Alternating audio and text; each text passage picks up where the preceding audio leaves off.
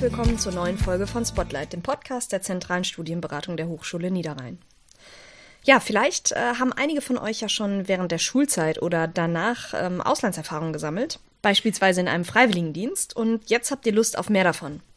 Oder ihr wolltet vielleicht schon immer mal Zeit im Ausland verbringen und habt das bisher aber noch nicht gemacht und euch das jetzt fest vorgenommen fürs Studium. Dann haben wir heute vielleicht ein paar Tipps für euch, die äh, helfen könnten, gerade wenn ihr jetzt noch ganz am Anfang seid und euch das noch mal ein bisschen ja aufschlüsseln wollt, wie denn das Ganze auch funktioniert. Genau, dafür haben wir nämlich heute unsere Kollegin Katharina Zang bei uns aus dem International Office und sprechen über das Thema Auslandsaufenthalt. Katharina, magst du dich vielleicht einmal kurz vorstellen? Sehr gerne, Maja. Vielen Dank für die Einladung. Ich bin Katharina Zang, ich arbeite im International Office und bin heute hier in Vertretung von einigen Kolleginnen, mit denen ich hier zusammenarbeite und freue mich auf eure Fragen rund um den Auslandsaufenthalt. Was würdest du denn sagen, was so der wichtigste Punkt ist, wenn man äh, anfängt, sich damit zu beschäftigen, ins Ausland zu gehen? Der wichtigste Punkt ist die Motivation. Also, wenn ihr ins Ausland gehen möchtet, warum möchtet ihr eigentlich ins Ausland gehen und ja, was sind eure Beweggründe, was sind die Ziele, was könnte zu mir passen? Was würdest du denn sagen, was man ganz wichtig beachten muss bei der Vorbereitung? Gibt es da irgendwie Schritte, die man beachten muss? Auf jeden Fall solltet ihr euch Gedanken machen. Also, welcher Auslandsaufenthalt passt zu mir? Ist das eher ein längerer Aufenthalt von einem Semester oder sechs Monaten Praktikum zum Beispiel oder ein kürzerer Aufenthalt? Wann kann ich ins Ausland gehen innerhalb meines Studiums? Brauche ich zusätzliche Unterstützung äh, für den Auslandsaufenthalt? Wie finanziere ich mir das zum Beispiel? Und äh, wie sieht es aus mit organisatorischer Unterstützung? Gibt es denn da irgendwie ein bestimmtes Zeitfenster, wo du sagen würdest, okay, zwei Wochen vor dem Auslandsaufenthalt fängt man an, sich zu informieren oder ist das eher ein bisschen früher? Es ist eher ein bisschen früher.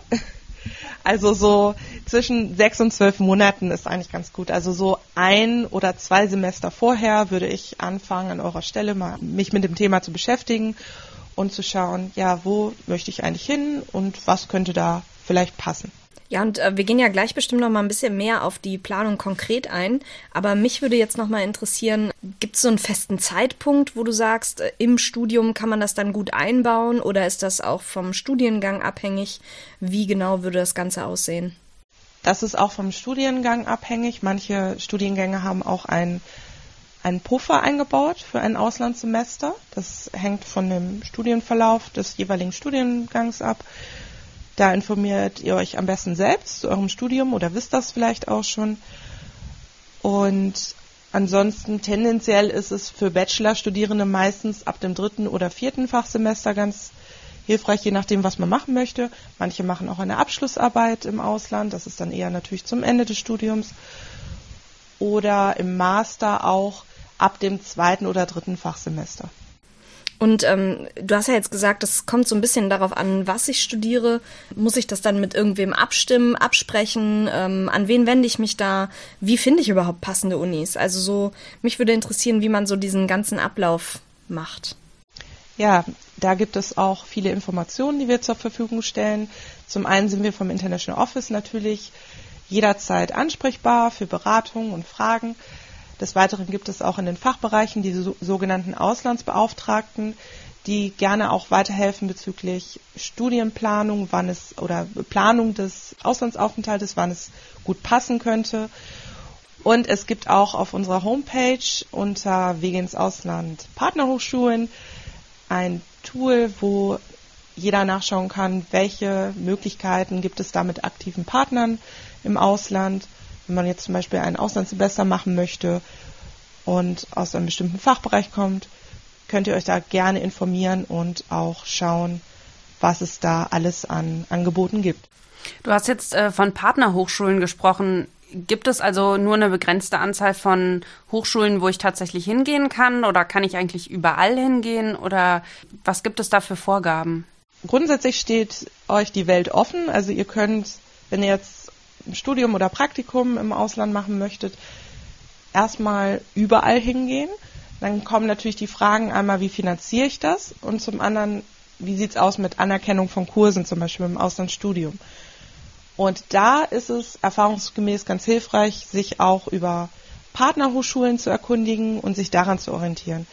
Weil bei Partnerhochschulen, die wie gesagt im Tool zum Beispiel zu finden sind bei uns über unsere Homepage, auch entsprechende Angebote sind, wo ihr euch dann auch einfacher Kurse auch zur Anerkennung raussuchen könnt. Das heißt, ich habe einfach den Vorteil dadurch, dass es da diese Kooperation gibt und dementsprechend kann ich mir einfacher meine Kurse aus dem Ausland dann auch für mein Studium anrechnen, ja? Genau. Und wenn ich jetzt sage, okay, die Anrechnung ist mir gar nicht so wichtig, mir geht es mehr darum, die Auslandserfahrung vielleicht zu sammeln oder ähm, ich möchte einfach in einen anderen Bereich, der jetzt nicht mit uns verpartnert ist, da gibt es aber auch Möglichkeiten, sich so ein bisschen freier zu entfalten? Ja, auf jeden Fall. Also ihr könnt auch gerne als sogenannter Free Mover ins Ausland gehen, mit oder ohne Anerkennung. Das ist beides möglich. Also die Anerkennung ist jetzt nicht immer abhängig von einer Partnerschaft, sondern eben von der Kurswahl. Äh, auch da gibt es Möglichkeiten, sich natürlich ganz frei für eine Uni oder im Fall eines Praktikums natürlich für ein Unternehmen oder Organisation zu entscheiden. Du hast eben äh, gesagt, ihr habt ein Tool auf der Webseite. Kann man denn da irgendwie filtern oder wie, wie kann ich mir das vorstellen? Genau, ihr könnt euch das so vorstellen, dass ihr dort ganz frei filtern könnt, sei es nach Studiengang, also euer Studium, was ihr an der Hochschule Niederrhein belegt, auswählen und dann noch Bachelor- oder Masterniveau kann man auch noch auswählen. Und dann könnt ihr sehen einmal, welche aktiven Partner gibt es in dem Bereich oder also für euer für euren Studiengang oder auch wenn ihr schon wisst, dass ihr in ein bestimmtes Land oder eine bestimmte Region möchtet, könnt ihr auch schauen, okay, gibt es da etwas konkret für meinen gewünschten Auslandsaufenthalt? Das ist möglich, alles zu filtern. Wir haben ja gerade eben schon mal so ein bisschen ähm, den Punkt Finanzierung angesprochen und Stipendien oder andere Unterstützungsmöglichkeiten. Wird das, es gibt ja immer noch so ein bisschen, ähm, ich sag mal, das Vorurteil, dass da immer nur auf die Noten geschaut wird. Ist das denn der einzige Faktor, der da irgendwie in Betracht gezogen wird? Oder wenn ich jetzt zum Beispiel ähm, mich sozial engagiere schon seit vielen Jahren, wird das da irgendwie auch gewertet? Das kommt immer ganz drauf an, auf welches Stipendium ihr euch bewerbt, aber grundsätzlich ist das Notenkriterium jetzt nicht das einzig Ausschlaggebende, sondern auch die Motivation, die ich schon angesprochen habe, die auch in einem Motivationsschreiben zum Beispiel zu erkennen ist und auch soziales Engagement kann auch mit natürlich bei der Bewerbung beigefügt werden. Das kommt immer wirklich auf das Stipendium an und die Kriterien. Mhm. Und wie ist das so mit sprachlichen Voraussetzungen? Gibt es da auch irgendwas, was man jetzt in jedem Fall beachten muss oder ist das auch eher individuell oder wie läuft das Ganze so ab? Was die sprachlichen Voraussetzungen angeht, ist es immer gut, wenn ihr schaut, was ist erforderlich an der Gasthochschule im Ausland oder bei dem Unternehmen, wenn es ein Praktikum ist. Was sind da die Anforderungen? Fürs Studium ist meistens für Gastaufenthalte ein B2-Level in der jeweiligen Sprache des, der, der Unterrichtssprache, also der Kurse erforderlich. Wenn ich jetzt zum Beispiel nach Spanien gehe und da auf Englischkurse besuche, würde ich ein Englischzertifikat beifügen. Aber es schadet ja sicherlich auch so oder so nicht, wenn man ein bisschen Sprachkenntnis von dem Land hat, wenn man dann natürlich auch wohnt. Das schadet auf keinen Fall. Also wir empfehlen auch in der Beratung immer zusätzlich noch privat quasi äh, für sich natürlich Grundkenntnisse sich anzueignen, ob es jetzt die Basis Sprachkenntnisse sind oder auch kulturelle Gegebenheiten, je nachdem, wo wo ihr da hingeht, ist es auch nicht schlecht, sich das einfach vorher schon anzueignen und auch zu informieren.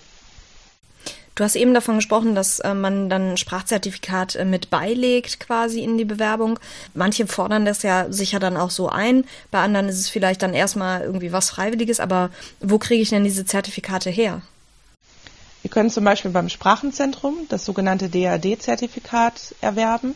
Da gibt es auch bestimmte Termine für und da könnt ihr gerne auf der Homepage vom Sprachenzentrum bei uns schauen. Dann gibt es natürlich auch externe Möglichkeiten, je nachdem, was auch gefordert ist. Also im EU-Raum wird weitestgehend das DAD-Zertifikat, was wir eben auch kostenlos anbieten, gefordert. Manchmal, wenn man in den Non-EU-Raum geht, also USA oder Australien, Neuseeland, da kann es auch mal sein, dass ein Töffeltest oder ähnliches gefordert wird, was dann extern und kostenpflichtig zu erwerben ist. Das heißt, da ist es auf jeden Fall auch sehr wichtig, dass man genau schaut, was die Hochschule im Ausland fordert, was man da einreichen muss und was da die Voraussetzungen sind. Ist das richtig? Genau. Also in der Regel steht ja auch auf der Homepage der Gasthochschule die jeweilige Voraussetzung für die Sprachkurse oder es kann auch angefragt werden, beziehungsweise über das Tool stehen auch Infos zum Thema Sprachniveau und Sprache der Kurse drinne. Da könnt ihr euch auch auf jeden Fall informieren, dass ihr da gut vorbereitet seid. Ja, das finde ich auf jeden Fall echt gut, ähm, dass du das auch nochmal so erwähnst, weil in einer unserer letzten Folgen haben wir schon so ein bisschen Werbung gemacht fürs Sprachenzentrum. Ich finde das nämlich immer total wichtig, dass man das weiß, dass man es nutzen kann. Ob man das jetzt eben braucht, um was nachzuweisen oder auch einfach so, um für sich äh, Sprachen zu lernen, weil es so eine der besten Möglichkeiten ist, finde ich, um nochmal wirklich an äh, Sprachen auszubauen, ähm, die man so nutzt oder eben noch nicht kann. Nach dem Studium wird es einfach immer teuer. Das äh, finde ich nochmal ist echt ein wichtiger Punkt. So. Ja, das stimmt. Ja, kommen wir doch vielleicht mal so ein bisschen zur konkreteren Planung. Also du hattest ja eben schon gesagt, so sechs bis zwölf Monate vor dem geplanten Auslandsaufenthalt sollte man sich dann schon anfangen zu informieren und so ein bisschen mal die Seiten angucken, vielleicht euer Tool schon mal verwenden, um zu gucken, in welche Richtung es so gehen könnte oder bei euch in die Beratung zu kommen. Hast du denn da so ein bisschen eine Reihenfolge, an der man sich orientieren kann, was man machen muss, worüber man sich kümmern muss und so weiter? Wenn ich mir erstmal klar darüber geworden bin, wo ich hin möchte, kann ich mich natürlich auch mit meiner Anfrage einmal ins International Office wenden unter international.hs-niederrhein.de. Das packen wir auch in die Shownotes. Das ist unsere allgemeine Kontaktadresse für Interessierte, die, egal wo ihr hingehen wollt, könnt ihr euch bei uns melden und wir beraten euch auch gerne. Sei es per E-Mail, Telefon oder ne, auf verschiedenen Wegen. Dann gibt es auch die Möglichkeit, die Auslandsbeauftragten zu kontaktieren im Fachbereich, was den Punkt angeht, wann kann ich ins Ausland. Also das läuft so ein bisschen parallel auch manchmal. Das sind auf jeden Fall so erste Schritte, wenn ich mir klar geworden bin, was ich überhaupt möchte und wann und wie lange, dann, dass ich da die entsprechenden Stellen kontaktiere. Und Stichwort Versicherungen zum Beispiel oder, oder beispielsweise Impfungen. Ich glaube, das sind so Sachen, die viele auch gar nicht so auf dem Schirm haben, wenn sie sich damit auseinandersetzen. Kannst du da vielleicht so ein bisschen Hinweis geben, wo man da die Infos kriegt? Oder kriegt man die bei euch oder wie läuft das? Also was zum Beispiel sowas wie allgemeine Impfungen angeht oder manche Hochschulen, gerade im Non-EU-Raum, brauchen auch so Gesundheitszertifikate oder Untersuchungen. Da geben wir auch zum Teil Infos raus, aber die meisten aktuellen Infos erhalten die Studierenden dann auch im späteren Schritt von der Gasthochschule. Da ist auch immer noch genug Zeit, um das sozusagen in die Wege zu leiten, in der Regel, wenn man sich natürlich früh genug darum kümmert. Trotzdem, ja, könnt ihr selbst einfach recherchieren, wenn ihr in ein bestimmtes Land wollt, was vielleicht auch gar keine typische Partnerhochschule von uns ist, wo die Bedingungen ganz anders sein könnten, gerade im Non-EU-Raum, was da erforderlich ist. Mhm. Das ist ja auf jeden Fall schon mal gut zu wissen. Ich glaube, so ähm, klar, das, was du eben gesagt hast, sich so grundsätzlich die Infos einholen, zu überlegen, was ist meine Motivation? Also möchte ich gerne Praxiserfahrung im Ausland sammeln oder möchte ich ein Auslandssemester machen oder warum will ich überhaupt ins Ausland? Ist da vielleicht auch vorrangig so ein bisschen äh, die Sprache ein Thema oder das Kennenlernen der Kultur? Das sind alles, glaube ich, super wichtige Sachen, wo man vielleicht auch so direkt dran denken würde, ja? Aber ich glaube, wie Maya gerade schon gesagt hat, so kleine Details, die aber hinterher total wichtig werden können, wie eben die Absicherung der Gesundheit durch eine Krankenversicherung, die auch im Ausland gilt oder eben durch Impfungen, aber eben auch zu überlegen, was mache ich denn mit meiner Wohnsituation? Also sowohl hier, wenn ich jetzt zum Beispiel schon eine eigene Wohnung habe oder in einem Wohnheim wohne, als auch im Ausland.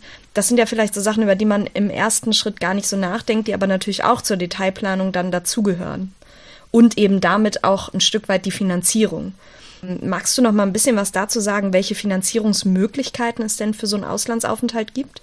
Also es gibt grundsätzlich die Möglichkeit für alle, sich erstmal für Auslands-BAföG auch zu bewerben. Selbst wenn ihr keinen Inlands-BAföG bekommt, empfehlen wir das immer, weil die Bemessungsgrenzen da höher sind. Und ihr könnt es auf jeden Fall versuchen, da einen Antrag zu stellen zur Finanzierung. Dann gibt es natürlich auch verschiedene Stipendien, teils von der Hochschule bei uns, teils auch extern, wo ihr euch bewerben könnt. Und als letzte Möglichkeit, neben dem Gesparten natürlich, gibt es auch noch die Möglichkeit, seriöse Studienkredite auch als Ergänzung oder zusätzliche Finanzierungsmöglichkeit zu organisieren. Man hört ja immer ganz viel von Erasmus. Das ist für mich so ein Stichwort von Auslandsaufenthalt oder Auslandssemester. Was ist das denn genau? Also Erasmus ist ein Förderprogramm von der Europäischen Kommission, welches in Zusammenarbeit mit dem Deutschen Akademischen Austauschdienst, dem DAD, für uns zur Verfügung steht. Und wir haben Gelder, um euch als Studierenden die Möglichkeit zu bieten, ein Auslandssemester oder Praktikum unterstützend zu finanzieren. Und gilt das dann für die ganze Welt oder ist das irgendwie begrenzt? Bei Erasmus ist es so, dass es innerhalb des EU-Raums ist, mit aktiven Partnerhochschulen, wenn es um Studium geht. Und bei Praktika ist das allerdings ganz frei. Also ich kann mir irgendwo im EU-Raum einen Praktikumsplatz suchen und mich sogar recht kurzfristig, im Gegensatz zu den Fristen vom Auslandssemester, auch für ein Erasmus-Praktikum bewerben. Und gibt es dann ähm, auch entsprechend was für Auslandsaufenthalte, die non-EU sind? Ja, gibt es auch, auf jeden Fall. Wir haben ja auch Studierende, die ein Studium oder Praktikum oder eine Abschlussarbeit im Non-EU-Raum machen möchten. Und da gibt es das sogenannte Promos. Das ist unser anderes Stipendienprogramm, was auch über unsere Hochschule läuft. Ja, vielen Dank auf jeden Fall schon mal für den Überblick. Ich glaube, das ist hilfreich, dass man einfach weiß, man ist da nicht komplett auf sich gestellt, sondern man hat auf jeden Fall die Möglichkeit, da Unterstützung in Anspruch zu nehmen. Äh, wir hatten da ja zu auch schon so ein bisschen was in unserer Finanzierungsfolge gesagt. Aber ich glaube, jetzt gerade speziell auf den Auslandsaufenthalt ist es nochmal wichtig, das auch klar zu haben, dass es da Möglichkeiten gibt. Ne? Und eben auch zu überlegen, okay, zur Finanzierung gehört ja auch, wie finanziere ich vielleicht den Wohnraum, der hier jetzt gerade ist, da drüber nachzudenken, kündige ich das oder vermiete ich das unter. Das sind alles so Sachen, da sollte man im Vorhinein auf jeden Fall drüber nachdenken, wie man das Ganze handelt und eben auch, was Maya gesagt hat, sich so Gedanken drüber zu machen, welche Versicherungen gibt es.